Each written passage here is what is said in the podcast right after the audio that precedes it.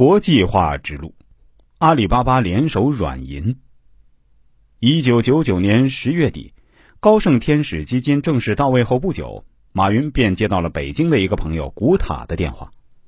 古塔告诉马云，有一个重要人物到了北京，这个人对阿里巴巴的发展会有很大的帮助。他还建议马云亲自来北京一趟。起初，马云并没有太在意。没过几天，古塔又打电话催马云。当时，高盛的天使基金刚刚到位，马云和他的团队正忙着扩充人员，寻找新的作战营地，所以马云几乎抽不出时间去做别的事情。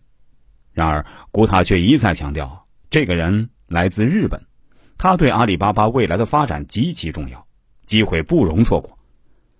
马云最终被古塔说服。几天后，在安排好公司的工作之后，马云单枪匹马飞往了北京。他想要看看这个来自日本的神秘人物对阿里巴巴的发展到底有多重要。对马云而言，北京有着一种特殊的意义。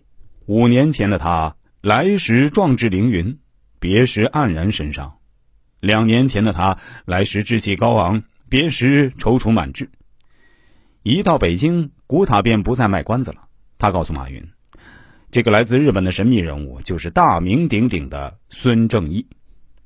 孙正义祖籍韩国，却生于日本。他和马云一样是个小个子，而且比马云还矮。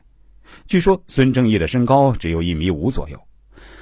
但是这个人却有着无穷的智慧。从小就历经曲折的孙正义一度对美国很感兴趣。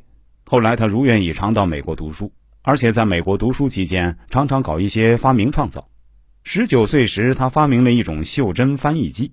并以一百万美元的价格卖给了夏普公司，从此孙正义开始了他的企业生涯。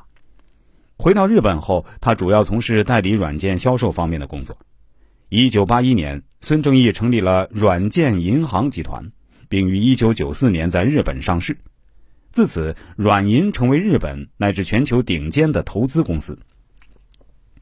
在互联网兴起的年代，孙正义开始将投资目光聚焦在互联网产业上。